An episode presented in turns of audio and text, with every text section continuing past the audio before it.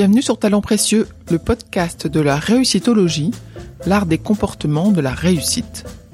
Talent Précieux a pour ambition d'illustrer la mise en œuvre des comportements qui mènent au succès, dans le contexte professionnel, à travers le témoignage d'un invité différent à chaque épisode. Je suis Perrine Corvézier, avec Amélie Dag, mon associée, que vous entendrez sur d'autres épisodes, nous avons fondé Human Learning Expedition, le cabinet de conseil et de coaching qui produit ce podcast. Abonnez-vous à Talent Précieux pour être prévenu des nouveaux épisodes.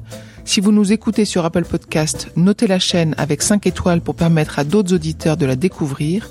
Et n'hésitez pas à parler Talent Précieux autour de vous, sur les réseaux sociaux et dans la vraie vie. Vous pouvez suivre Human Learning Expedition et Talents Précieux sur Instagram, sur Facebook, sur LinkedIn et sur Twitter. Place maintenant à l'invité de cet épisode.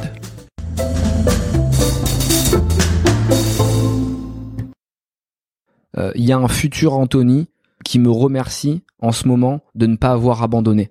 C'est-à-dire que dans 20 ans, il y a un Anthony qui me dira, un peu comme dans Terminator, tu vois, parce que t'as pas abandonné en mars 2020, voilà ce que je suis devenu grâce à toi.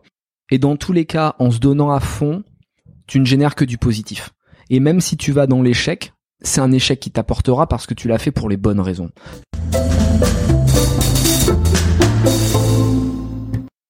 Avez-vous déjà été dans un ascenseur d'immeuble de bureau, un matin à l'heure de pointe, où une seule des quatre personnes vous disait bonjour, vous regardez dans les yeux et souriez C'est ce qui m'est arrivé le matin de l'enregistrement de cet épisode. Je me souviens parfaitement m'être dit que s'il y avait un étage où j'avais envie de m'arrêter, c'était le même étage que cette personne. Bingo, ça a été le cas. Cette jeune fille travaillait chez FID.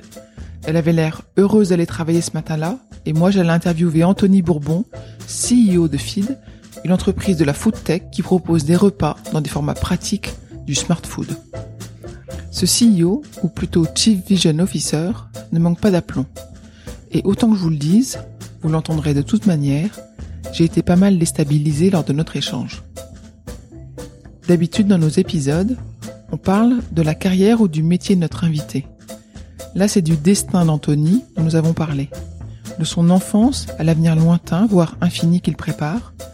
Évidemment, on a parlé de réussite, et pour la première fois, elle a pris la couleur de la revanche sociale, d'une envie de liberté et d'indépendance capable de modifier le système. On a parlé de collaboration. Et pour la première fois, les réunions ont été comparées à des couples. Son plaisir, c'est de faire du business. Cet acharné de travail est ambitieux et hyper exigeant. Il est déterminé et visionnaire. C'est l'image que j'avais de en allant le voir, et je n'ai pas été déçu. Mais j'ai également vu d'autres facettes, et Anthony m'a révélé d'autres talents sur lesquels il s'appuie. Il est lucide, sensible, transparent, généreux, juste, vous en aurez la démonstration à plusieurs reprises lors de notre échange, que ce soit dans son organisation de travail, dans ses relations avec ses collaborateurs ou ses actionnaires, dans l'œuvre qu'il mène avec la fondation Feedback. Cet entrepreneur veut donner et il accorde de l'attention et du temps. Il veut rayonner et il inspire et il aide. On parle beaucoup de résilience et beaucoup comparent cette compétence à l'agilité ou au fait de se rétablir ou de se réinventer. La résilience, c'est beaucoup plus fort. C'est être non seulement capable de surmonter les épreuves, c'est aller plus loin que de tirer les leçons du passé. C'est se construire sur les épreuves et devenir encore plus fort. En 2020, le mot résilience est omniprésent, mais il est rare de voir cette compétence incarnée et en action. C'est pourtant ce que j'ai vécu en interviewant Anthony et que je suis heureuse de partager avec vous dans cet épisode. Bonne écoute.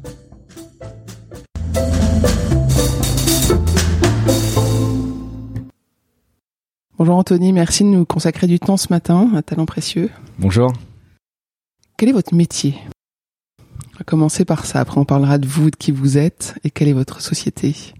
Métier, c'est difficile à définir. On va partir direct dans la dans l'intellectualisation du, du sujet. Concrètement, je suis le CEO de Feed et le fondateur de Feed. Donc c'est-à-dire que je suis le, le, le, le, patron en gros de, de Feed, mais je me vois plus comme le CVO, le Chief Vision Officer euh, de la marque. C'est-à-dire qu'au quotidien, mon rôle, c'est plus vraiment d'être dans l'opérationnel, mais plutôt d'assurer que la promesse de FID est que les missions qu'on s'est fixées vont être atteintes et toujours dans le respect des valeurs qui sont importantes et dans l'ADN du projet. Donc au quotidien, je coach les équipes, j'essaie de les pousser dans leur retranchement et c'est je pense ma plus grande mission et ce qui m'excite le plus. Très bien. Alors Feed, qu'est-ce que c'est que Feed? Feed, c'est une food tech qu'on a lancée en janvier 2017 et qui a pour objectif de créer de la nutrition dans des formats pratiques et euh, des formats qui ne nécessitent aucune préparation.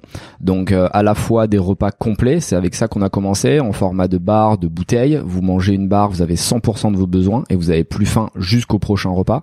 Et là, on vient d'ouvrir une gamme snacking pour la première fois euh, pour remplacer les 4 heures, les 10 heures, en tout cas tous les petites fins, toutes les petites fins de la journée, euh, et plutôt que de manger un snacking avec beaucoup de sucre qui est mal équilibré, là ça va vous apporter 15% de tous vos besoins euh, en nutriments, donc en protéines, lipides, glucides, fibres, vitamines, minéraux, oligo-éléments, avec des raw bars, donc des barres qui ne sont pas cuites et qui détiennent donc encore tous les nutriments avec maximum 4 ingrédients par recette. C'est la révolution. C'est la révolution. Euh, disons que euh, aujourd'hui, ça peut paraître euh, logique de manger de la smart food parce que Feed existe depuis trois ans, mais il y a encore quelques années, sans citer de marque, tout le monde mangeait des bars, on va dire plaisir à 16 heures ou, ou le matin, et en fait, c'était absolument infâme pour la santé. Ça déclenchait des pics de glycémie, ça déclenchait du diabète. Il y a beaucoup de maladies qui sont apparues ces, ces dernières années, ou du moins qui se sont intensifiées, parce qu'en réalité, les modes de consommation ne sont plus adaptés euh, et qu'on a beaucoup d'études scientifiques aujourd'hui qui démontrent euh, qui démontrent que la, la nutrition euh, c'est quelque chose de super important si tu veux être en bonne santé, si tu veux être à 100% de tes capacités et c'est c'est la mission de Fit de proposer une alternative qui est différente, qui est réfléchie, qui est évidemment plaisir mais avant tout fonctionnel. On est là pour apporter quelque chose de concret et puis on est à essayer d'y mettre un branding qui soit le plus juste possible, c'est-à-dire que comme toutes les startups qui fonctionnent, on raconte une histoire et l'histoire de Feed elle est simple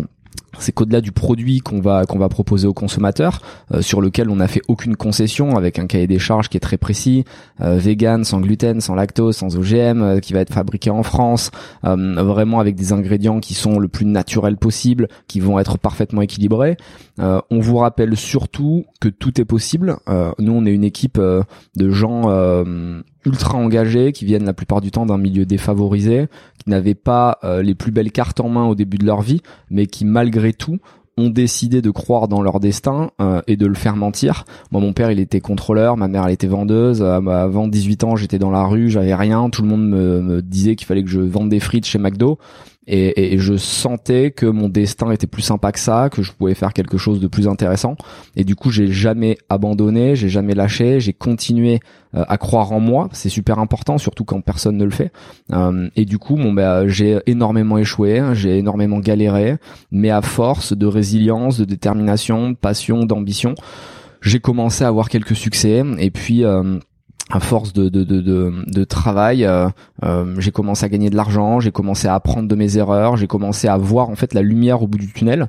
Et du coup, euh, quand on a autant souffert, on a a une sorte de force de caractère qui est qui est qui est déterminante et qui permet en fait de transformer le verre à moitié vide en verre à moitié plein parce que toutes ces épreuves que vous avez vécues, euh, ça vous a renforcé, ça vous a donné de l'avance sur euh, les jeunes de votre âge euh, et du coup vous devenez meilleur qu'eux, plus plus déterminé et on a essayé de retrouver cette flamme, cette énergie dans le dans le recrutement de feed. Donc on a beaucoup de personnes avec les yeux qui brillent, de personnes qui viennent non pas chercher un salaire mais une aventure de vie pour en fait montrer qu'une revanche sociale, sociétale est possible, euh, qu'il faut renverser l'ordre établi, pas par la violence ou l'énervement parce que ça n'a aucun intérêt, mais tout simplement en considérant que en tant qu'homme, en tant que femme, on est le maître de notre destin, le capitaine de notre bateau, et qu'en réalité tout est possible. Donc euh, si euh, tu décides d'atteindre un objectif, personne ne peut t'en empêcher. Après, évidemment, ça demande des compromis, des concessions. Il va falloir peut-être travailler plus que les autres, surtout si t'as moins de chance, que t'es pas né dans la bonne famille. Mais c'est pas grave en réalité, parce que si tu sais pourquoi tu le fais, euh, tu prendras du plaisir au cours de ton voyage et tu donneras un sens euh, à ta vie. Et je pense que c'est super important, surtout à, à, cette époque où on va dire que les nouvelles générations euh, veulent comprendre ce qu'ils font sur Terre. moi, je suis toujours interpellé et ravi d'échanger avec les jeunes parce que hum, on ressent une véritable envie de donner du sens, euh, de savoir ce qu'ils font là. Euh, donc euh, trouver quelque chose qui vous épanouit, euh, qui vous donne du plaisir au quotidien. Quand vous vous levez le matin, vous n'êtes pas déprimé euh, en allant au travail, euh, et c'est ce qui nous permet d'être motivé. Donc voilà ce qu'on raconte chez Feed, et on essaie de le faire même avec les packaging. Là, on vient de lancer une nouvelle une, nouvelle charte graphique. On va dire, on a repensé la marque complètement. Ça faisait trois ans qu'on existait, et au bout de trois ans, on a réalisé que les feedbacks des consommateurs étaient en réalité beaucoup plus alignés avec ce qu'on était que ce qu'on pensait. Euh, on était en interne très motivé, très déterminé, presque guerrier dans dans dans dans, dans l'optique du business qu'on faisait mais on avait fait des packaging qui étaient somme toute assez classiques, on va dire, très produit, euh, product oriented. Euh, bon, on expliquait ce que c'était, feed un repas, mais on n'expliquait pas d'énergie, on transmettait pas d'émotion. Et en fait, les consommateurs nous ont envoyé des milliers de feedbacks en disant c'est dommage parce que quand on t'écoute sur euh, des podcasts, quand on te voit à la télé, tu donnes toujours une dose de motivation et ça se retrouve pas dans les produits. Et donc on a décidé de, de faire des packaging qui, qui sont presque des manifestos et qui vont te rappeler au quotidien que quelles que soient tes origines, tu peux t'en sortir. Donc on va mettre des mots très forts, oser, tenter, entreprendre, réussir, de manière à ce que chaque personne, quand elle consomme un feed, elle le fasse pas uniquement pour avoir un repas, mais aussi pour avoir ce rappel de motivation. Et moi je suis persuadé, parce que je l'ai vécu à titre personnel, euh, qu'il suffit parfois d'avoir une seule personne qui croit en toi pour que ton destin change. Euh, moi typiquement, euh, personne dans ma famille ne croyait en moi, j'étais à la rue, personne ne m'a récupéré, j'aurais pu mourir que je sais même pas si des gens seraient venus à mon enterrement, je pense pas. Et c'est marrant parce que j'ai rencontré quelqu'un, euh, une fille, Mélanie qui sans me connaître et sans avoir le moindre intérêt à, à me pousser vers le haut, m'a dit au bout de quelques jours, quelques semaines, quand on s'est euh, quand on s'est euh, connu, euh, moi je pense que tu peux faire un truc incroyable. Je sens une énergie, une puissance, presque une haine, mais tu vois qu'il faut tourner de manière positive. et je vais te pousser vers le haut et je vais presque sacrifier ma vie pour que toi t'y arrives. Et c'était fou parce qu'à l'époque j'avais pas d'argent ni rien et cette nana me donne 10 000 euros je crois, enfin me prête 10 000 euros que je lui rends d'ailleurs rubis sur ongle comme je m'y étais engagé et, et c'est, c'est le départ de, de du, du, succès en quelque sorte. Et donc si nous, en tant que marque, on peut réussir à observer nos clients avec le même regard bienveillant que l'a fait Mélanie, bon bah je trouve que euh, c'est euh, une, possibilité de lier à la fois le business, les valeurs, la mission, la promesse. Bon bah c'était passionnant déjà parce que tu as dit tous les mots qu'on aime, euh, tous ces soft skills, il y en a eu plein. Je voudrais revenir sur quelques sujets dont tu as déjà parlé. Par exemple, le recrutement, c'est hyper important. Qu'est-ce que c'est qu'un recrutement réussi chez euh, pour toi, pour l'entreprise et puis pour la personne recrutée le recrutement, alors c'est un sujet qui est super important. Là, on, a recruté environ 100 personnes, nous, en 2-3 ans, donc ça a été très vite et on a dû l'enchaîner. Euh, moi, je fais beaucoup de recrutement au feeling, déjà, pour commencer. Et je considère que mon rôle, en tant que CEO, euh, c'est de projeter ce que va devenir ou ce que peut devenir la personne dans quelques années. C'est-à-dire que c'est une grande force et en même temps un vrai problème dans mon quotidien. C'est-à-dire que quand je parle à quelqu'un, de manière générale, que ce soit un proche, un ami, une petite amie, je vois immédiatement où cette personne peut aller. Mais c'est-à-dire que je vais prendre le meilleur, je vais faire comme si on allait réussir à gommer ses défauts et comme si on allait réussir à, la, la pousser au maximum de ses réussites. Mais en fait, quelque part, c'est presque un problème parce que dans mes relations personnelles, en tout cas, ça met une pression énorme dans le sens où comme moi, je suis très exigeant avec moi-même, je vais être très exigeant avec les autres. Et donc, je vais très mal supporter euh, que quelqu'un gâche son destin que quelqu'un gâche ses skills, ses capacités. Et donc parfois il y a des gens qui me disent ouais mais attends moi je je je je, suis pas prêt à autant sacrifier pour être la meilleure version de moi-même et en fait ça me frustre terriblement quoi. Et je dis à la personne non, c'est en fait c'est du gâchis parce que moi je sais ce que tu peux faire. Et donc dans le recrutement, c'est pareil, je je rencontre quelqu'un et immédiatement je le projette je sais pas comment je le sens, mais je pense que comme je suis très écorché vif et que j'ai vachement souffert dans ma vie, je sens les failles des gens, je sens leurs souffrances, je sens leurs envies euh, inavouées que eux-mêmes ne comprennent pas. Et du coup, pour moi, un recrutement réussi, c'est réussir à détecter quelque chose chez quelqu'un et l'amener vers cette symbiose ultime.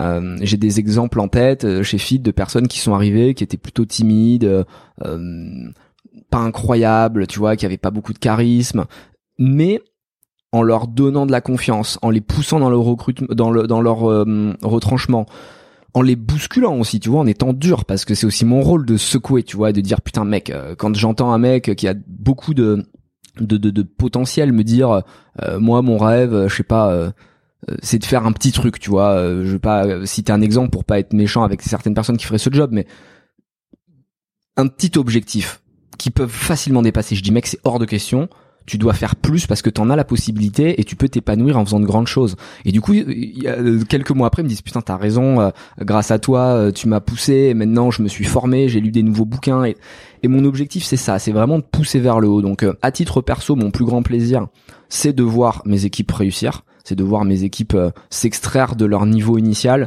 et de devenir une meilleure version d'eux-mêmes. D'un point de vue société, il faut que les personnes soient efficaces qu'elles apportent de la valeur et qu'elles soient intrapreneuses, c'est-à-dire que nous on cherche pas des employés, on cherche que des associés. Chaque personne chez Feed prend des BSPCE, c'est-à-dire qu'il prend des parts d'equity de la société, euh, et on attend plus qu'un simple euh, un simple collaborateur. On veut quelqu'un qui soit engagé, qui crée sa verticale, qui la réinvente, euh, qui qui, qui n'ait pas peur de détruire ce qui a déjà été fait. Euh, on cherche vraiment quelqu'un qui monte sa propre boîte en interne quelque part. et puis côté employé, je dirais que l'objectif et un recrutement réussi, c'est quand on prend du plaisir. qu'on est autonome, qu'on est indépendant, force de proposition, qu'on se réinvente au quotidien et qu'on s'éclate. C'est-à-dire que moi je suis persuadé qu'on peut travailler extrêmement dur tout en prenant beaucoup de plaisir. Et c'est vraiment ce qu'on essaie de faire euh, au quotidien. Et en off tu me disais que les collaborateurs avec qui tu avais pu échanger euh, c'était dingue. euh, t'avais impressionné parce que tu vois c'était plus que simplement fixer des rendez-vous ou t'envoyer un mail. Ils étaient impliqués en fait. Ah oui. et c'est exactement ce que je recherche. C'est-à-dire que je veux des gens et big up à Audrey même si elle est elle est humble timide elle veut pas elle veut pas se mettre en avant mais c'est c'est d'elle dont tu parlais. C'est ce qu'on recherche. On cherche des gens qui sont mm. engagés, euh, impliqués et qui veulent donner euh, au maximum. Mais si tu veux, il y a toujours un juste retour des choses qui doit se faire.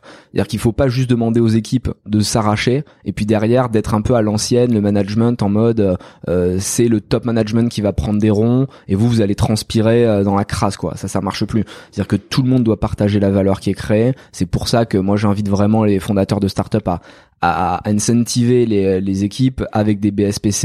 Il y a vraiment des, des mécanismes aujourd'hui qui sont intéressants, qui ont été euh, améliorés par les nouvelles lois de finances en plus. Euh, donc vraiment distribuer et faites de vos équipes euh, en fait vos associés. Et à partir du moment où c'est vos associés, où ce sont vos associés, bon bah vous avez pas besoin de leur dire euh, travail, fais ci, fais ça, parce qu'ils ont tout intérêt à ce que la boîte fonctionne en, réalité. Donc euh, voilà pour moi le, le, le, bon recrutement, même si encore une fois c'est très personnel. Je sais qu'il y a 50 000 bouquins, 50 000 livres, tu vois, mais moi j'aime bien faire les choses comme moi je le sens. C'est-à-dire que dès le début de Feed, ce qui a fait que ça a fonctionné, c'est que j'ai écouté personne euh, et j'écoutais juste mon intuition. Le problème c'est que t'as tellement de trucs écrits, t'as tellement de personnes avec des avis différentes, t'as tellement de méthodes que si tu commences à, perdre du temps et à l'intellectualiser un peu trop, tu te loupes. Si tu vas chercher la lumière dans les yeux, la plupart du temps ça marche. Pas à tous les coups, c'est comme tous les recrutements, tu peux pas faire du 100%. Nous, il y a des recrutements qu'on a loupés. Euh, mais si tu cherches le why, tu vois, qui l'anime, le, le pourquoi, même si c'est un peu cliché startup, bon ben là, tu sais que tu tiens déjà une bonne base. C'est pour ça qu'il faut dès le début, je pense, planter ce qu'on appelle nous la bible de marque, la brand plateforme, où on va lister les valeurs, la promesse, la mission de, de, la société, et tu regardes si cette personne, elle a les mêmes valeurs. Nous, par exemple, c'est très simple. Euh, c'est détermination, ambition, résilience, passion, euh, revanche sociale. Tu vois, c'est des mots qui sont forts. Si la personne, elle arrive et elle est très intelligente, elle a tous les skills, mais qu'elle est dans un mode de vie confort, tu vois, en mode ah ben moi euh, je veux partir à 18h le soir, euh, j'aime bien travailler, mais là en ce moment ma priorité c'est plutôt de me réaliser en tant qu'homme euh, ou de voyager. Ben en fait il sera pas heureux chez nous et, et nous on sera pas heureux avec lui. Donc on préfère annoncer la couleur et dire écoute nous on veut des gens ambitieux qui dans une période de vie finie. Je leur dis pas que ça va être ça pendant 15 ans, mais dans une période de 3-4 ans, on a besoin que de, de personnes ultra impliquées on annonce la couleur, on ne ment pas. Je pense qu'il faut être très transparent et c'est aussi une des clés du recrutement. Annoncer les choses telles qu'elles sont, pas enjoliver la situation, pas embellir une réalité euh, ne pas la travestir, balancer la purée. Et si la personne en face, elle est prête à, venir chercher ce type d'aventure, bon ben fine, elle, elle, a rejoint et quand elle arrive le premier jour, elle sait où elle met les pieds. Et j'ai lu une étude qui disait qu'il y avait, je crois, plus de 60-70% des gens qui savaient dès le premier jour qu'ils allaient pas dans cette boîte parce que euh, il y avait eu mensonge, parce que l'onboarding était mauvais, parce que les valeurs euh, partagées étaient vachement différentes entre l'entretien et l'arrivée réelle dans les dans les bureaux. Nous, on essaie de faire un truc le plus fluide possible. C'est assez admirable. C'est rare. Est-ce que tu t'inspires? Est-ce que tu as une boîte, euh, une boîte modèle Enfin, tu dis, euh, je lis pas tous les livres, etc. Mais est-ce qu'il y a euh, une boîte, peut-être dans un autre secteur, qui euh, a un peu tracé la route que tu essayes de suivre ou qui te donne des voies intéressantes? Alors maintenant, je lis énormément. C'est-à-dire que J'adore les bouquins, j'adore les livres, j'adore écouter des podcasts et vraiment, je pense qu'on apprend énormément. La seule chose, c'est que au début, il faut pas en tenir compte.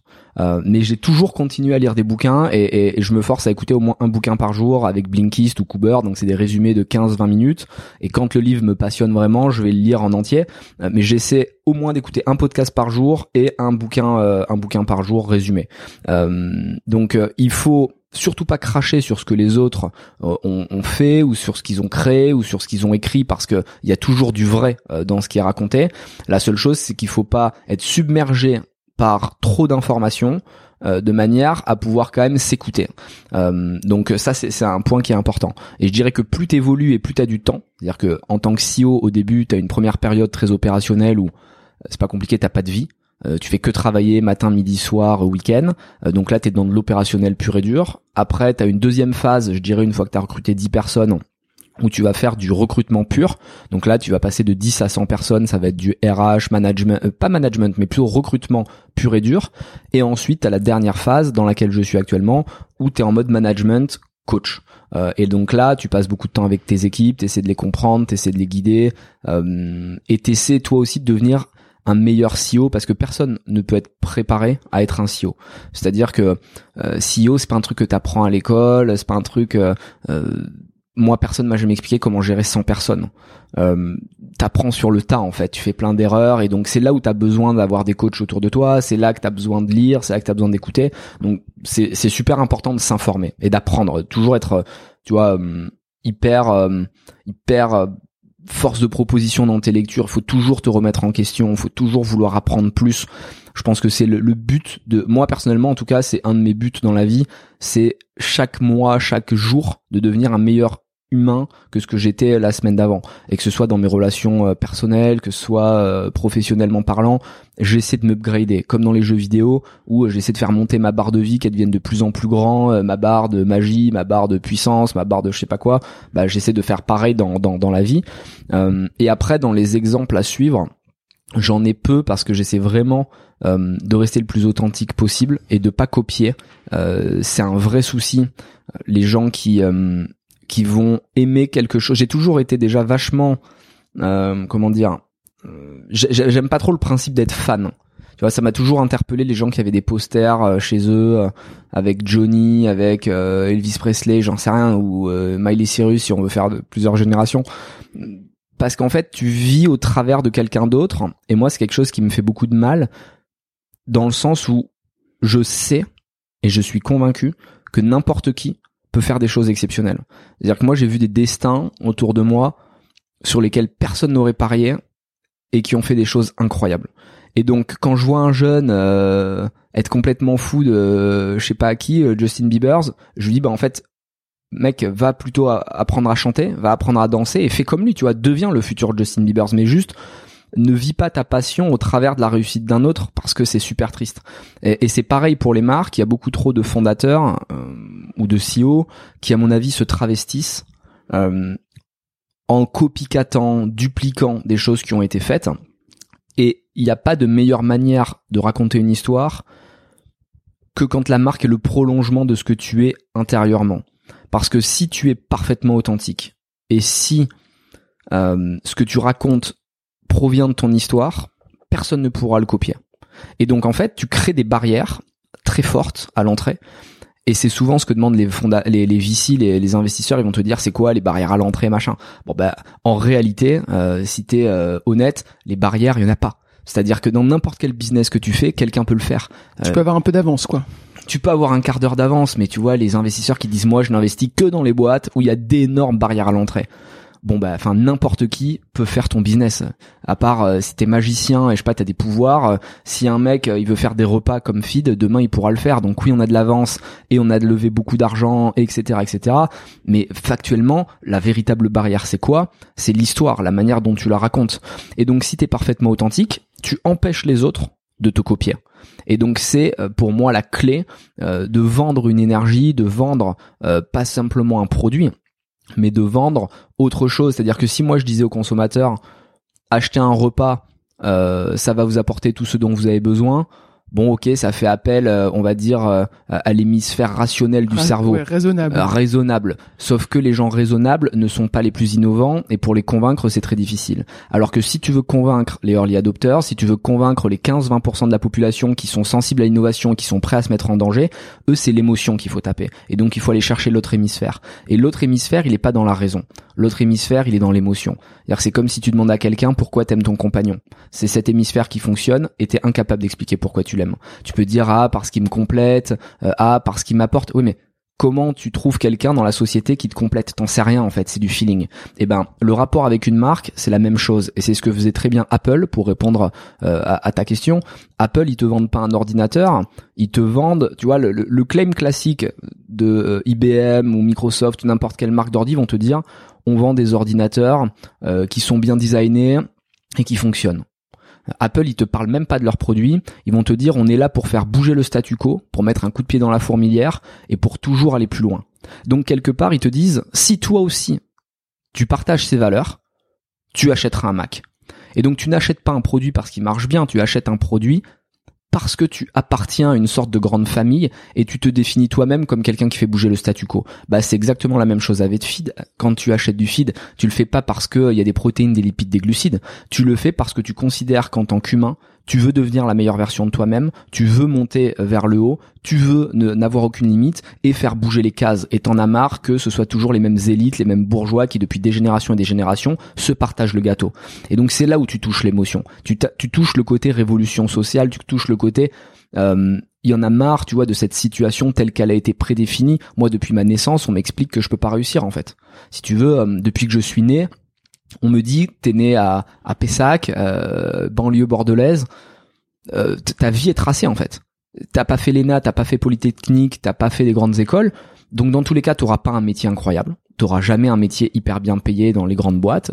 Euh, et vu que l'entrepreneuriat aujourd'hui en France n'est pas représentatif euh, de l'écosystème ou de la France telle qu'elle est, euh, parce que malheureusement, c'est pas moi qui le dis, c'est le gouvernement avec euh, French Tech Tremplin auquel je participe, où l'idée c'est d'aller chercher justement des jeunes qui viennent de milieux défavorisés. Il y a 1% des jeunes en France, 1% des entrepreneurs qui se sont réalisés seuls.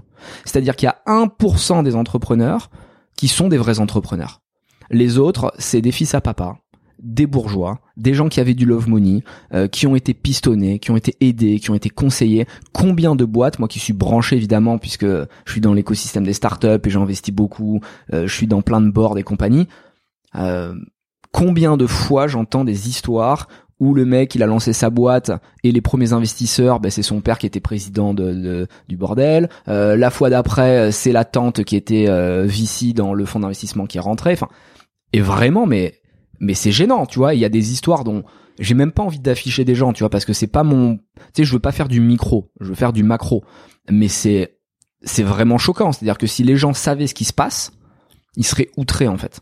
Et donc, moi, mon combat, c'est de dire, foutons un coup de pied dans cette fourmilière et faisons bouger les choses. Moi, c'est fort.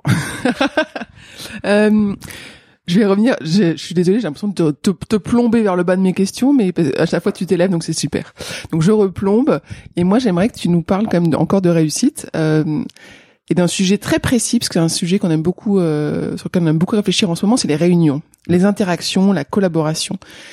Et j'imagine qu'on ne fait pas une boîte comme Feed avec des réunions classiques, euh, deux heures par jour, assis autour d'une table. C'est clair. Nous, on a toujours été anti-réunion depuis le début. Euh, c'est nécessaire, c'est-à-dire qu'il faut pas cracher sur la réunion, mais il faut au maximum la driver. on n'utilise pas d'outils particuliers. Il y a plein de startups aujourd'hui qui ont des, il y a même des startups qui sont lancées pour mieux organiser les réunions, ouais, J'ai entendu l'interview de Klaxoon ce ouais, exactement. Tellement c'est un pain énorme, tu mm. vois, de, de, de, gérer ces réunions. Nous, on n'en est pas là, mais par contre, on va faire toujours un ordre du jour très précis. Euh, chacun arrive avec des points, chacun a préparé euh, son, son intervention, on minute tout. Euh, C'est-à-dire que on n'est pas là. En fait, la réunion ne doit pas être un instant de plaisir. Et malheureusement, ce qui ressort souvent, parce que nous, on est, on va dire, euh, advisor de grands groupes. Il y a des grands groupes qui viennent me chercher, qui me disent Anto, on voudrait que tu regardes comment on fait nos réunions et qu'ils nous disent. Et donc les mecs, je les regarde, je participe à leurs réunions et c'est toujours un grand moment parce que les dix premières minutes, ils discutent, tu vois, de la pluie, du beau temps. Ah, euh, il fait beau, ah, il pleut. C'est le small talks. Euh, et puis après, ils commencent à rentrer dans le vif du sujet. Ils font une intro. Donc là, ça fait déjà une demi-heure que la réunion a commencé et il leur reste une demi-heure pour rentrer dans le dur. Sauf qu'une réunion, en fait, ça doit pas être un moment agréable, sociable. Euh, pour ça, tu fais des team building. Pour ça, euh, tu fais des cafés le matin, tu fais des verres le soir. La réunion, tu l'attaques direct. Nous, une réunion, on rentre dans la pièce, on s'assoit. Ok, point 1, point 2, point 3. Et chaque minute après, chaque personne a préparé son intervention de telle sorte que euh, on ne perd pas de temps. Et je pense que c'est super important d'avoir conscience que la réunion doit être un petit peu la conclusion de plein de réflexions personnelles qui viennent exploser à, à, ce moment précis. C'est-à-dire que je ferai presque le parallèle avec le couple, tu vois, c'est-à-dire qu'un couple pour réussir, euh, il faut que les deux parties soient déjà réalisées de leur côté. Un couple ne peut pas fonctionner si les deux personnes ne sont pas heureuses euh, et si elles sont pas construites. Euh, si tu as une personne qui est un peu bancale, euh, qui a besoin de l'autre et qui s'appuie sur l'autre, tu vois, ça peut pas fonctionner. je dis pas que dans certains moments de la relation, il faut pas que tu sois support évidemment, mais de manière globale, il faut que les deux aient leur vie, qu'ils soient tracés, qu'ils soient indépendants. Euh, c'est un peu comme euh, euh, Thierry Marx m'avait dit une phrase un jour qui était cool parce qu'il était un, militaire, un ancien militaire, m'avait dit un bon soldat. c'est quelqu'un qui est indépendant et qui peut vivre seul, mais qui est plus fort quand il est avec son, son équipe. Et c'est un peu la même chose en réunion. La réunion doit être l'aboutissement de plein de réflexions personnelles qui vont se magnifier au contact des autres. Donc vraiment pas pas de technique particulière, simplement préparer un ordre du jour, être efficace, pas parler pour rien, pas de small talks inutiles, euh, et puis aller euh, droit au but.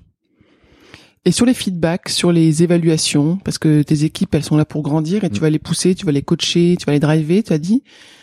Il y a un moment donné où il faut leur faire un retour sur leur travail. Alors Audrey, elle l'a eu là, j'espère qu'elle nous écoutera. Mais les autres, tu les vois quelle fréquence, comment, qu'est-ce que, est-ce que tu as des techniques particulières? La technique principale, je dirais, c'est d'avoir automatisé mon, mon calendrier. C'est-à-dire que tout le monde a accès, moi, à mon agenda. Euh, c'est important d'être toujours dans la transparence. Donc, euh, tout le monde doit pouvoir voir ce qui se passe dans la boîte. On explique toujours où on en est dans les levées de fonds, dans le business. On cache aucun chiffre. C'est-à-dire que même le stagiaire, il sait combien de chiffres d'affaires on fait, quel est notre repeat. C'est important qu'il y ait une, transparence totale. C'est terminé, je pense, l'époque où euh, tu bosses euh, tu fais ta tâche répétitive, mais tu sais pas du tout quel impact t'as sur la boîte. Nous, euh, chaque personne a un impact et il le sait et on valorise leur euh, leur implication. C'est le premier point. Deuxième point, du coup, calendrier super automatisé. Toutes les semaines, j'ai le même emploi du temps. C'est-à-dire que j'ai ce qu'on appelle des slots qui sont automatisés. Le lundi matin, c'est kick-off meeting, donc toute l'équipe se réunit, on a kick-off. le lundi après-midi, je vois mes managers. J'ai cinq managers et du coup, j'ai une heure avec chaque manager, ce que j'appelle les one-to-one head meeting. ensuite, le mardi matin, c'est work, donc je travaille tout seul sur mes sujets.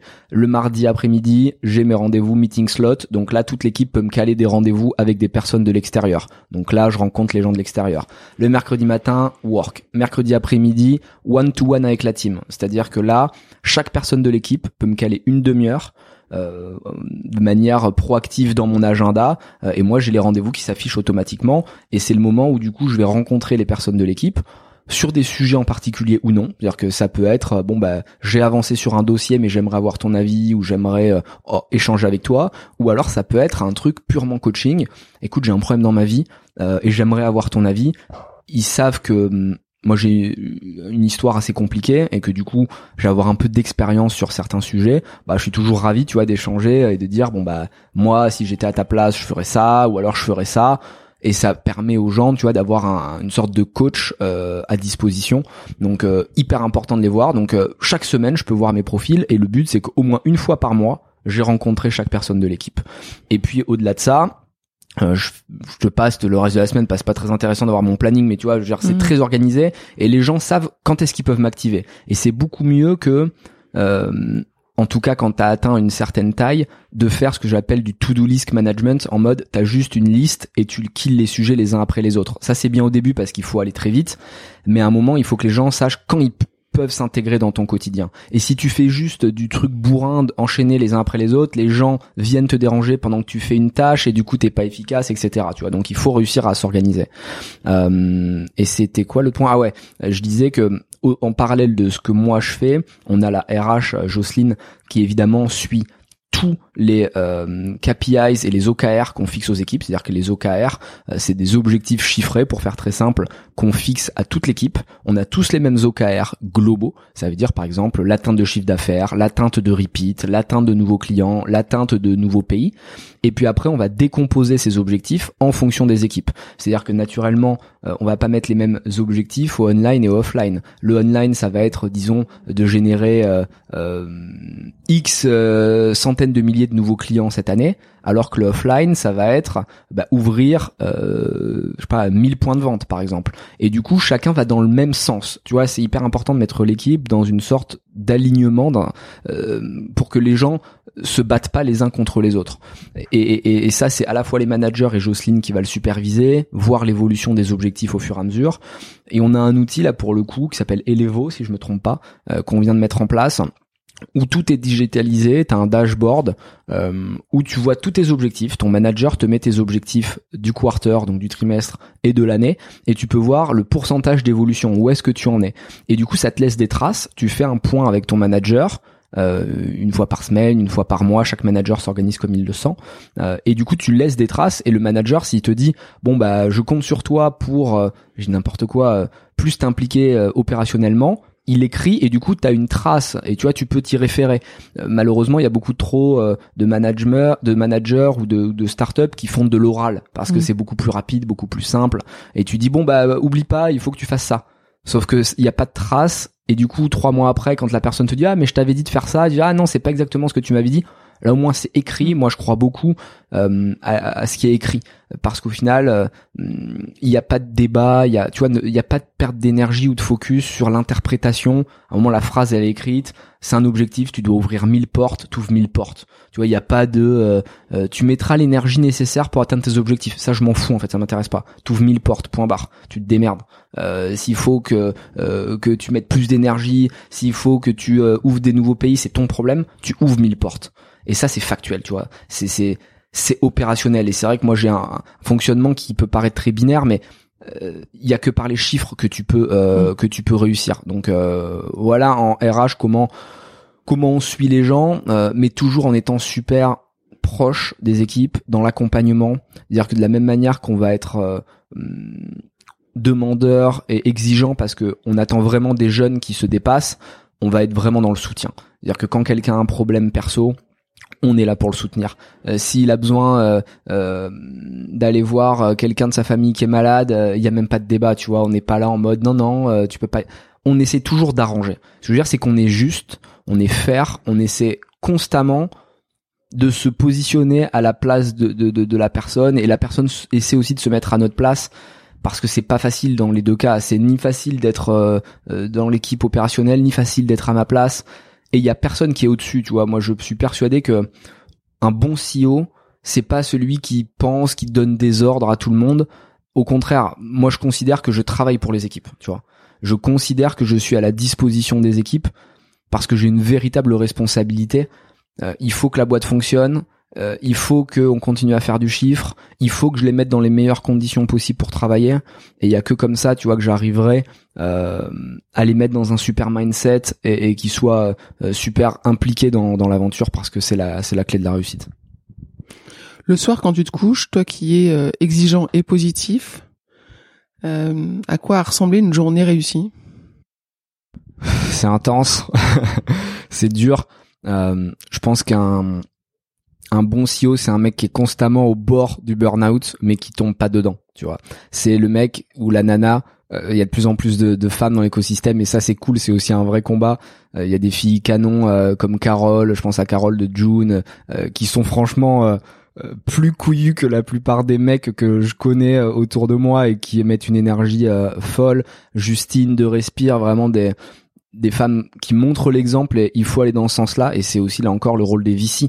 De la même manière que je parle de diversité, ça, ça, colle à tous les niveaux. C'est de la diversité au niveau du sexe, au niveau des origines, au niveau des études, à tous les niveaux il faut qu'il y ait de la diversité. Et, et, et même pour les VC, euh, en réalité, c'est c'est un bon calcul parce que tu vas parier sur euh, des mecs qui sont connus, euh, tu vois, qui ont fait HEC, qui ont déjà monté des boîtes. Leur première valo, ça va être 20, 30 millions avant même d'avoir gagné un euro de chiffre d'affaires. Alors que quand tu paries sur un outsiders, et je fais que ça moi, c'est-à-dire que je n'investis que sur les outsiders, euh, sur les, personnes qui sont inconnues. Mais je sens quelque chose. Et donc eux, tu leur cales une valo et c'est légitime. Tu vois, c'est pas que tu les escroques, mais tu leur mets une valo qui est faible parce qu'ils ont jamais fait leur preuve. Et cette valo, du coup, elle peut t'apporter un multiple qui est beaucoup plus grand. Donc ce que je veux dire, c'est que tout le monde est gagnant. Lui, il est content d'avoir levé avec toi parce que euh, au final euh, sa boîte peut exister. Toi, t'as fait un bon coup et si t'arrives à le transformer, à la fois t'as le côté business et t'as le côté humain, tu vois, qui est clé. Moi, quand j'investis dans des boîtes, mon kiff, euh, évidemment, c'est de gagner de l'argent. Tu vois, on va pas se voiler la face, pas avoir honte de le dire, mais c'est aussi de faire naître quelque chose. Tu vois, quand t'investis dans une boîte, moi, je suis pas dans une trentaine, quarantaine de boîtes, la plupart, personne n'aurait parié un euro dessus au début, vraiment. Et quand cette boîte-là, t'as mis, je sais pas, 50 000, 100 000 euros en jeu, et que t'arrives à la transformer et qu'il se passe quelque chose, tu vois, t'as une naissance, t'as une énergie autour du projet, bon ben c'est un kiff ultime, tu vois, parce que t'as transmis quelque chose. Et je pense que l'entrepreneuriat ou le travail d'une manière générale, c'est cette transmission. Euh, c'est le truc de dire, en tant qu'humain, j'ai rayonné autour de moi. Et tu vois, c'est là où où ton plaisir tu le trouves tu me posais la question tout à l'heure. Tu vu je me rattache toujours au final. j'ai vu t'es fort. toujours un lien hein, même moi je perds le fil je me dis est-ce qu'il va est-ce qu'il va se souvenir que je lui parlais de sa soirée? Et en fait mais voilà euh, pour revenir à cette question euh, mon plaisir quand je me couche le soir et tu vois ça fait un peu naïf euh, mais j'ai vachement changé ces derniers mois à ce niveau-là c'est de me dire que j'ai fait du bien autour de moi et ça paraît pour moi tu vois qui ai vécu dans la rue qui est vraiment été borderline parfois, qui avait le choix entre le mal, le bien. Ça me paraît presque bizarre, tu vois, parce que pour moi c'était inconcevable de donner un euro à une certaine époque de ma vie parce que je manquais tellement que je comprenais pas comment les gens pouvaient faire de la charité, par exemple. Et en réalité maintenant, alors ça paraît facile parce qu'il y en a qui vont dire ouais t'as de l'argent, machin. Mais c'est au-delà de l'argent, pouvoir transmettre quelque chose, que ce soit mes équipes, que ce soit dans les business pour lesquels j'investis, que ce soit avec la fondation Feedback euh, qu'on a créée et qui a pour objectif de reverser 1% du chiffre d'affaires de Feed dans des projets de jeunes qui eux aussi sont défavorisés et malgré tout vont rêver grand, vont avoir envie de faire mentir leur destin. Bah c'est là où je, je m'épanouis le plus. Donc je dirais presque que le business, le travail, l'intensité que je mets au quotidien, vient au service du rayonnement euh, et de la cause qui est plus large, plus noble. Donc en fait, quand je me couche le soir, mon vrai plaisir, c'est d'avoir eu un impact sur les gens autour de moi. Et ceux qui me connaissent savent que c'est pas un discours marketing, tu vois, parce que je suis très dur à, côté de ça. Même pour vivre au quotidien avec moi, tu vois, c'est-à-dire que les gens qui m'entourent savent que je suis complètement écorché vif, que je suis complètement bizarre, tu vois mais que par contre je suis honnête et que je suis droit. Mais tu vois, le, problème c'est que se mettre dans une telle envie de toujours pousser les gens, c'est hyper délicat parce que quand tu loupes cette mission avec quelqu'un, euh, pour moi c'est un échec terrible. Tu vois, et il y a rien qui me fait plus souffrir ou qui me rend plus malheureux que de me dire j'aurais pu aider cette personne, mais j'ai pas réussi. Alors la plupart du temps, c'est sa faute à elle parce que chaque personne est responsable de sa réussite ou de son échec mais je me dis peut-être que tu aurais pu l'aider différemment. Peut-être que si t'avais été moins dur, ou si t'avais été plus pédagogue, ou plus tendre, ou plus ci, ou plus là, t'aurais pu prendre cette personne et réussir à lui montrer la voie. En fait, j'essaie d'être très modestement et très humblement, tu vois, à mon niveau, un peu ce phare, tu vois, dans l'ombre et dans le brouillard qui montre la lumière. Parce que je sais que c'est super important de, quand t'es dans des moments difficiles, quand t'es euh, dans une période trouble, de voir tout au fond une petite lumière et te dire c'est par là que tu dois avancer. Donc euh, ouais voilà mes, soirées quand je suis dans mon lit ça ressemble à ça et c'est pour ça que je suis obligé de prendre beaucoup de mélatonine pour dormir parce que je me pose beaucoup trop de questions en fait. Tu disais qu'il y a quelques mois tu as changé, tu as changé de perspective probablement. Tu peux nous dire qu'est-ce qui a fait que tu as changé? Ouais, euh, j'ai pas encore toutes les réponses, mais disons que j'y travaille. Euh, il se trouve que depuis quelques années, enfin, moi j'avais rien, tu vois, c'est-à-dire que quand je dis que j'étais à la rue avant mes 18 ans, c'est que j'avais zéro euro, tu vois, c'était pas, euh, j'avais 100 000 euros de côté ou 10 000 euros de côté, j'avais rien, tu vois, quand j'étais à la rue, j'étais à sec. et en fait, avoir été aussi proche de l'échec total, tu vois, presque du j'ai jamais pensé au suicide pour être honnête, mais tu vois, je pouvais pas être plus bas que ce que j'étais. Euh, je savais pas où dormir, tu vois. Vraiment, euh, je vois pas. À part après en période de guerre où t'es dans la guerre, on reste dans un pays, on va dire la France, qui est qui est, tu vois, euh, euh assez safe. T'es pas, tu te fais pas tirer dessus dans la rue, mais bon, euh, disons qu'en France, j'étais au mmh. plus bas de ce que je pouvais faire. J'avais du mal à trouver un sens à ma vie, si ce n'est celui de gagner de l'argent parce que j'avais une revanche à prendre, tu vois, je voulais absolument montrer que c'était possible. Et c'est toujours un de mes leitmotifs, tu vois, je veux prouver que euh, même en venant de tout en bas, tu peux t'en sortir si tu le désires. Donc ça, ça fait partie de mes goals, mais c'est plus le, le goal ultime. Maintenant, j'ai gagné beaucoup d'argent euh, par mes différents business, par feed. Euh, j'ai la chance d'avoir fait de l'immobilier, d'avoir un family office qui gère mon argent pour investir à droite, à gauche. Et je réalise que l'argent seul ne fait pas ton bonheur et ça peut faire un peu cliché tu vois quand tu dis ça surtout pour un mec comme moi qui à l'époque rêvait d'avoir de l'argent euh, et depuis quelques temps plusieurs mois je dirais peut-être un ou deux ans euh, j'ai envie d'avoir un impact plus grand. J'ai toujours envie d'être très riche. Hein. C'est-à-dire que il y en a souvent qui rigolent, c'est ce que j'avais dit chez Mathieu Stéphanie. Mmh. Je sais que j'aurai un milliard de patrimoine au global, euh, mais c'est pas mon but ultime. C'est-à-dire que ce sera un outil pour atteindre mes objectifs. Et mes objectifs, c'est avant tout la liberté, la liberté de faire ce que je veux, quand je veux, euh, tu vois, de pas être rattaché ou de pas être dépendant euh, à quelqu'un, à un État, à un gouvernement, à des personnes, à des organisations. Je pouvoir faire ce que je veux, être dans une liberté euh, ultime et pouvoir rayonner. Et malheureusement, pour rayonner, euh, tu dois avoir de l'argent. Si t'as pas d'argent aujourd'hui, tu rayonnes pas. Alors il y a différentes manières de rayonner. Il y en a qui vont dire oui, mais par la culture, par le machin. D'accord, mais ce que je veux dire, c'est que rayonner à la hauteur de ce que j'ai en tête, modifier le système, euh, basculer le système, il faut être puissant euh, et ne pas être dépendant des élites. Et si tu veux ne pas être dépendant des élites, euh, il faut avoir énormément d'argent pour ne pas pouvoir être achetable. Euh, et c'est pour ça que je pense que les politiciens en fait aujourd'hui font le mauvais calcul. Pour moi, un politicien devrait déjà avoir réussi pour pouvoir faire de la politique dans le sens où il n'est pas achetable. Le problème des politiciens aujourd'hui en France, c'est qu'ils ont fait des études incroyables, mais ils ont pas d'argent. Alors il y en a qui vont être choqués, qui vont se dire ah il y en a ils ont un million d'euros, mais un million d'euros c'est pas de l'argent. Euh, les hommes d'affaires avec qui nous on, traîne et notre environnement, on parle de centaines de millions, on parle de milliards d'euros. Et donc un mec qui a un milliard d'euros peut acheter quelqu'un qui a un million d'euros.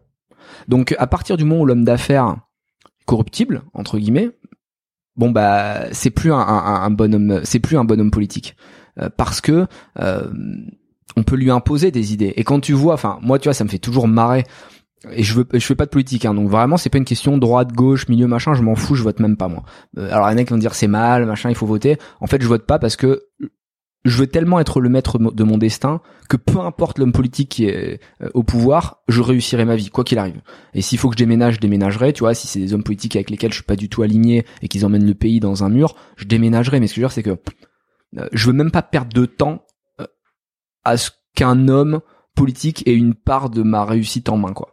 Euh, donc tout ça pour dire que c'est pas politique, mais ce qui me fait marrer c'est que t'as quand même des, des, des, des, gouvernants qui représentent le pouvoir ultime, qui se font acheter des costumes, qui se font acheter des montres, et ça montre à quel point ils sont en dèche quoi. T'imagines que c'est des gens qui se font acheter des trucs à 5000 balles, 10 000 balles?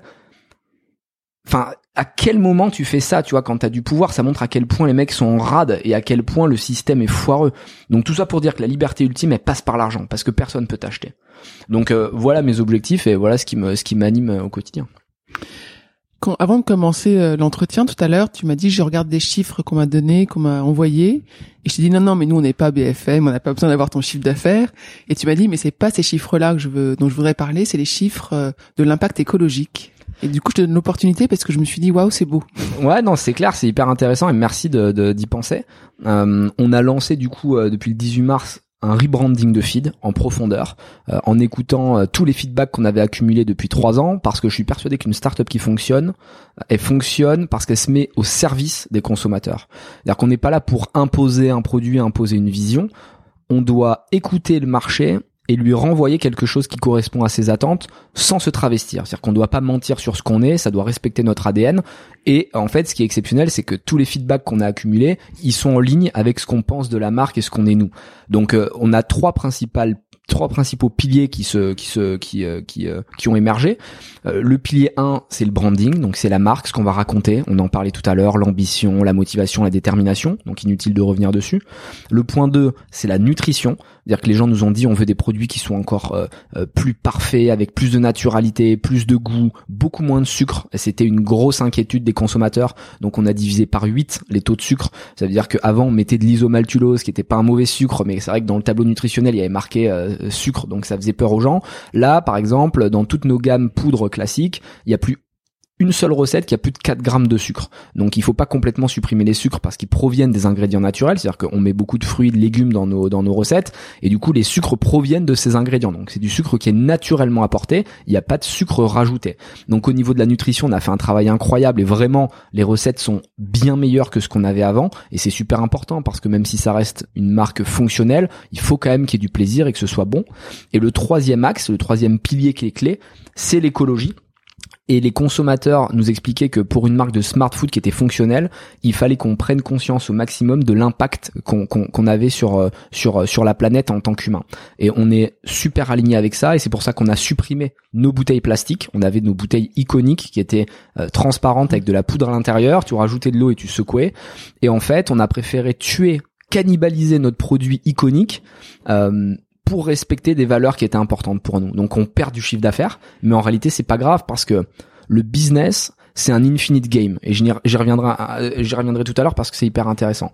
Bref, on a supprimé les bouteilles plastiques on a transformé tous nos packaging de manière à ce qu'ils soient en papier recyclé et recyclable. Donc à la place des, bouteilles, c'est des sachets maintenant monodose euh, en, papier recyclé. Tu les mets dans un shaker euh, et euh, c'est biodégradable et du coup bah, ton shaker tu le réutilises plein de fois donc t'as as zéro impact sur la planète.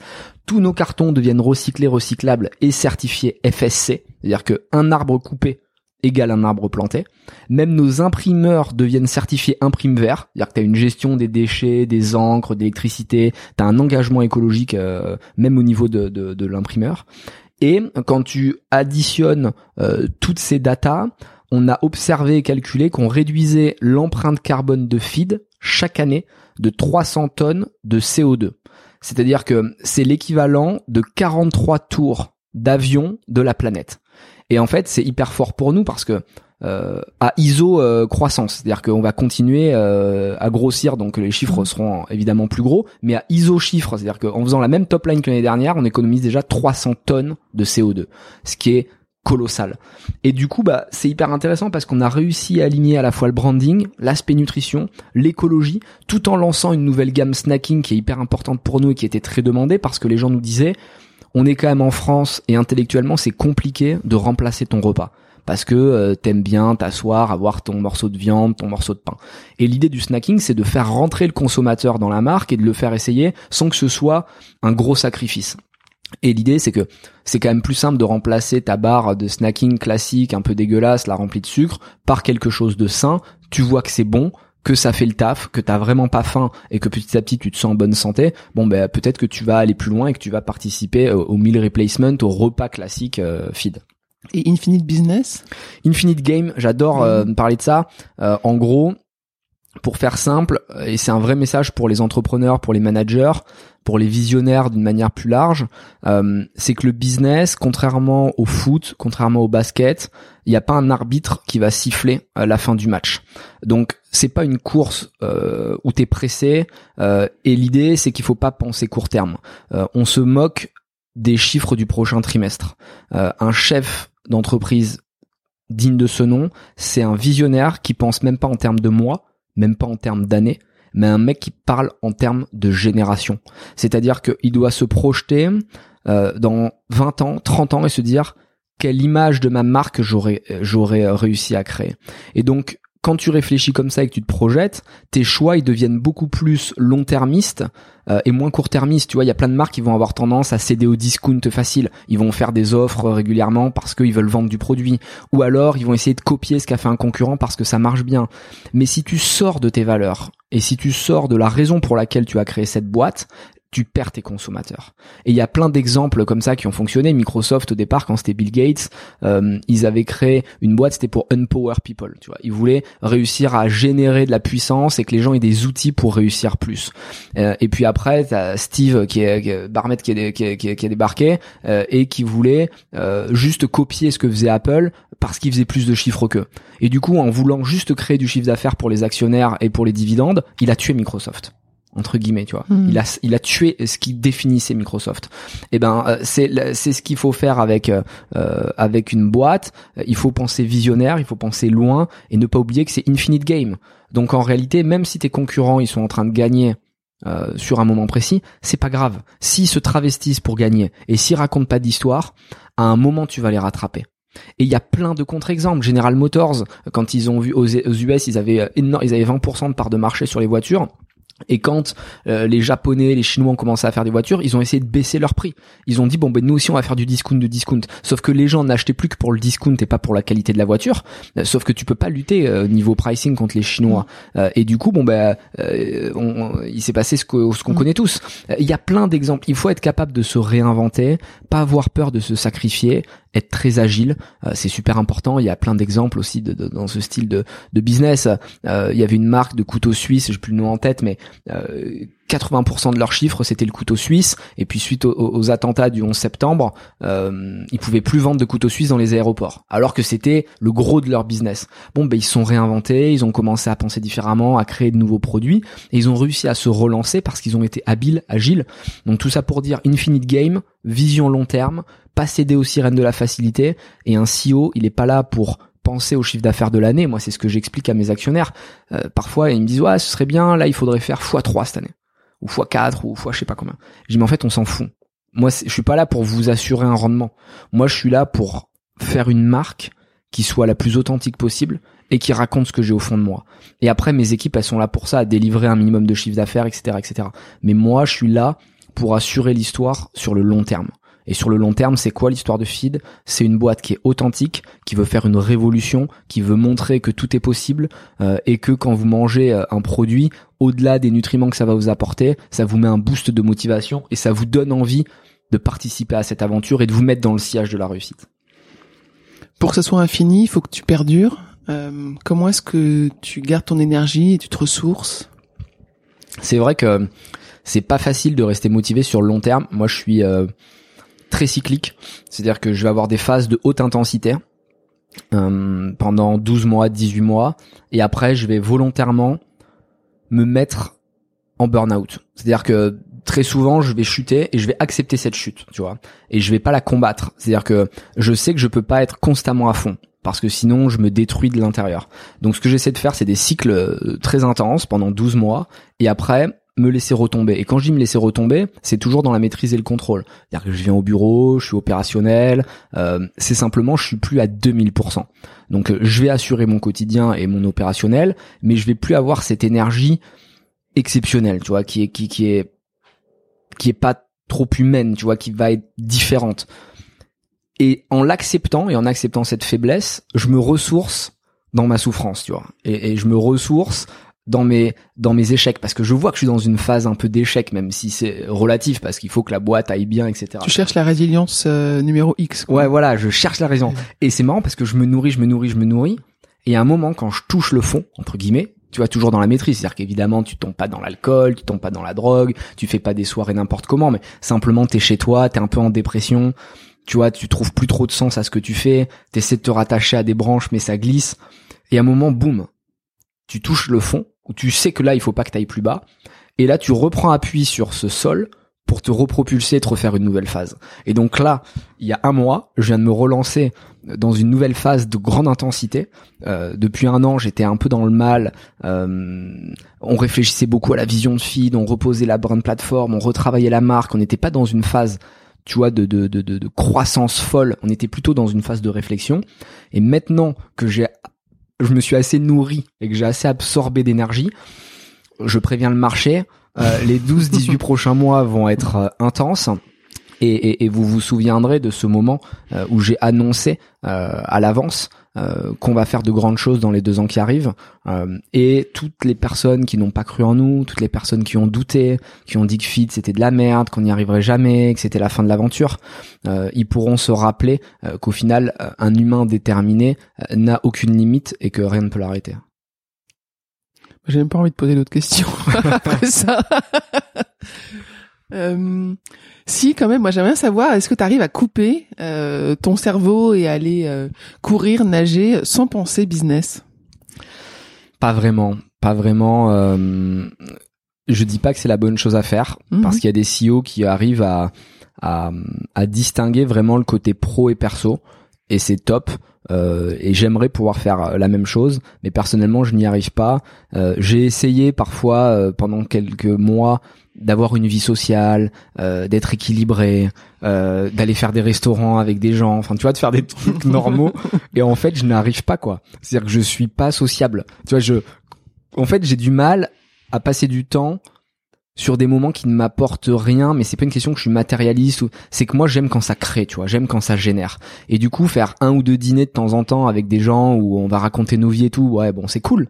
Mais tu vois, trois fois par semaine, faire un dîner avec des gens où il en sort rien, je t'avoue que que ça m'épanouit pas quoi.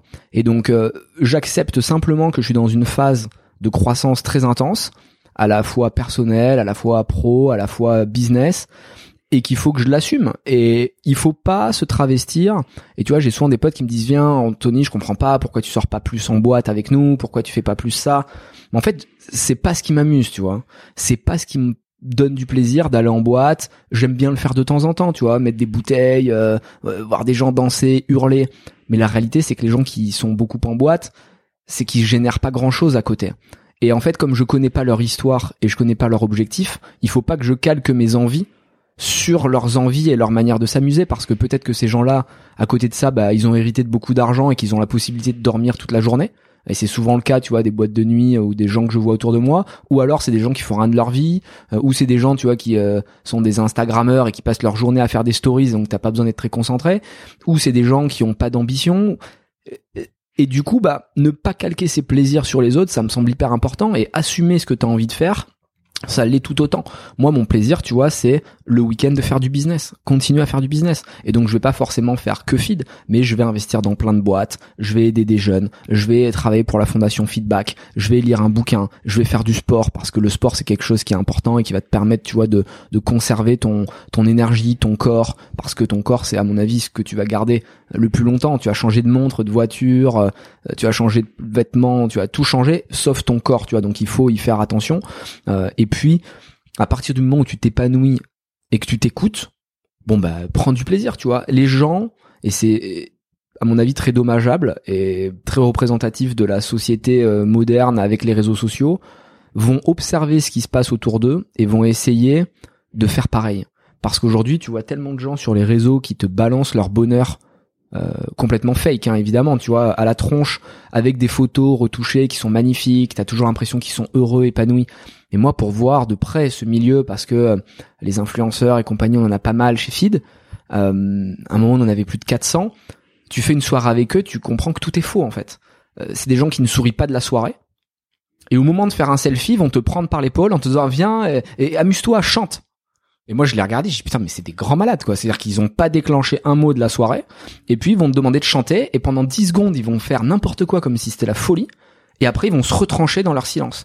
Donc, euh, vraiment, ne, ne, ne faites pas des choix en fonction de ce que vous voyez chez les autres, parce que tu choisis toujours ce que tu montres, en fait.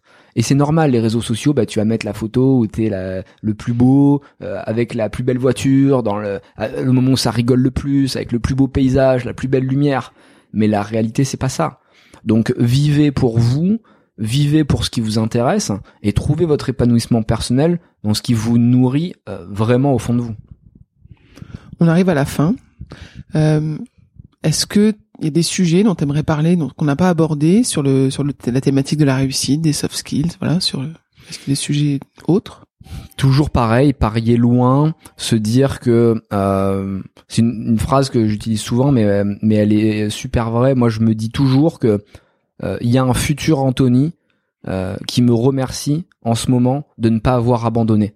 C'est-à-dire que dans 20 ans, il y a un Anthony qui me dira, un peu comme dans Terminator, tu vois, il y a un, Anthony qui dira, putain, parce que t'as pas abandonné, là, je sais pas, on est quoi, on est le 3, euh, parce que t'as pas abandonné en mars 2020, voilà ce que je suis devenu grâce à toi.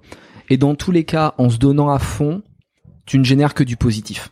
Et même si tu vas dans l'échec, euh, c'est un échec qui t'apportera parce que tu l'as fait pour les bonnes raisons. Donc ne pas avoir peur d'échouer, c'est super important. Ne pas avoir peur de faire des erreurs. Moi j'en ai fait plein, des erreurs plus ou moins graves. Mais ce que je veux dire c'est que elles m'ont toutes permis de devenir une meilleure version de ce que j'étais à l'époque. Et il faut pas passer trop de temps à regarder le rétroviseur. Tu il y a beaucoup de personnes qui vivent dans leurs erreurs du passé, euh, de sur ce qu'ils ont pu faire. Et à un moment, il faut tirer un trait, il faut avancer. C'est-à-dire qu'il faut regarder loin devant et pas toujours derrière. Parce que si tu te retournes trop, bah, tu vas trébucher, tu vas te ramasser par terre. Donc, t'as fait ce que t'avais à faire, t'as fait tes erreurs en tant qu'homme, en tant que femme. Ok, fine, on le sait, ça te nourrit, ça, ça explique aussi tes fêlures, et, c'est intéressant, quelqu'un qui a des cicatrices. Tu vois, quelqu'un qui est tout lisse mm. et qui a toujours réussi parfaitement, enfin, c'est qu'il a pas pris assez de risques. C'est comme au ski, en fait. Euh, si tu skis sans jamais tomber, c'est que t'attaques pas assez sur l'écart quoi. Euh, tu vois si t'attaques sur l'écart et que tu veux bombarder, ben il y a un moment euh, tu vas te prendre une plaque de verglas et tu vas tu vas tomber. Mais en fait c'est pas grave parce que t'as pris du plaisir. Et, dans la vie c'est pareil. Faut pas avoir peur de prendre des risques. Engagez-vous, soyez à 200% et c'est la seule chose qui pourra euh, pourra donner de l'épanouissement parce qu'au final la vie est quand même relativement triste. Tu vois si tu fais métro, boulot, dodo et que tu vas juste travailler pour avoir ton salaire, payer ton loyer ou ton crédit sur 25 ans, honnêtement, je vois pas trop l'intérêt d'être là, quoi. Donc prenez du plaisir et, euh, éclatez-vous. Qu'est-ce qu'on te souhaite à toi? Je je sais pas honnêtement, c'est tellement compliqué dans ma tête, tout est flou, tu vois, c'est j'ai parfois quelques bribes de lucidité mais en réalité il y a beaucoup de brouillard. Non, euh, ce qu'on peut souhaiter c'est que je continue de m'amuser moi aussi, que je prenne du plaisir, euh, beaucoup d'argent pour avoir beaucoup de liberté et pour pouvoir rayonner énormément. Mon, mon rêve, tu vois, c'est de pouvoir euh, suivre, accompagner des milliers de projets chaque année, euh, pouvoir déclencher de l'envie, de la motivation chez les jeunes et leur dire, même si aujourd'hui vous avez l'impression que vous n'avez aucune chance de réussir, même si vous êtes tout en bas, vous êtes dans la rue, vous êtes en prison, vous êtes dans une famille catastrophique avec des parents violents, ben en fait, il vous reste de l'espoir et nous, très humblement, Feed, on vous montre par l'exemple qu'en ayant vécu des choses très compliquées aussi, même si c'est pas une compétition de la souffrance, on s'en est sorti, on a réussi. Donc euh, ne baissez pas les bras et servez-vous de ces moments de difficulté pour le transformer en essence et en motivation, euh, en source d'inspiration et de détermination. Vraiment ne baissez pas les bras et vengez-vous positivement. C'est-à-dire que ne vous vengez pas par la violence. Et moi, j'ai pu être à la frontière parfois quand j'étais jeune t'avais tellement de, t'as tellement de haine en fait et t'as tellement de rancœur envers la envers la vie envers la société envers ta famille envers le hasard en fait tu vois envers Dieu si t'y crois parce que tu dis putain mais c'est quoi ce bordel? Euh, j'ai pires cartes moi vraiment enfin tu vois quand je suis né j'avais des cartes euh, putain, euh, je, je, vois pas comment je pouvais gagner, tu vois, la partie. Mais en fait, tu t'en fous parce que si t'es bon au bluff, tu peux quand même t'en sortir. Donc ne sombrez pas dans la violence et sombrez dans quelque chose de positif. Soyez euh, entourez-vous positivement. C'est super important d'être avec des gens qui croient en vous, euh, qui vont vous pousser vers le haut. Fuyez les gens pathogènes, fuyez les gens qui qui pensent petit, fuyez les gens qui vont vous dire non, t'y arriveras pas, ne tente pas, parce que ces gens-là, la plupart du temps, c'est des gens qui ne croient pas en eux-mêmes et dans votre réussite, ils vont voir leurs propres échecs. Donc, ils vont même pas avoir envie que vous réussissiez parce que quelque part, vous allez leur démontrer que eux ont fait des mauvais choix. Donc, prenez des gens qui sont positifs. Et, et, et, si moi, je peux vous aider avec la fondation Feedback, euh, n'hésitez pas à nous envoyer des messages sur LinkedIn, sur les réseaux sociaux. Euh, c'est pas garanti qu'on puisse le faire, mais même si c'est que passer quelques minutes avec vous pour en parler, on, le fera. Moi, le vendredi après-midi, j'essaie toujours de me garder du temps pour euh, soit rencontrer des projets, soit rencontrer des jeunes. Et tu vois, si très euh, encore une fois humblement et modestement, parce que euh, on est loin d'être euh, des génies ou à pouvoir changer les destins des gens, mais si on peut donner un boost de motivation pendant cinq minutes et, qu'après les gens nous appellent et c'est souvent le cas. Honnêtement, c'est un truc qui me nourrit et qui me fait beaucoup de bien et j'aurais pas pensé que ce serait le cas. Des gens qui t'appellent et qui disent putain, grâce à toi, euh, bah, j'ai quitté mon job, j'ai monté mon projet, je sais pas si ça va marcher, mais en tout cas, je me donne à fond. Bah, je me dis, tu vois, que cette aventure, elle a du sens et qu'on l'a pas fait pour euh, pour de mauvaises raisons. Et, et, et c'est c'est ce qui nous éclate aujourd'hui. Bah, merci beaucoup. Merci. à toi.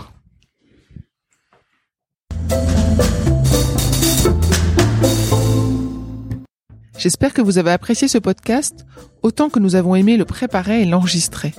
Vous retrouverez les notes et les références citées lors de cet épisode sur notre site humanlx.com.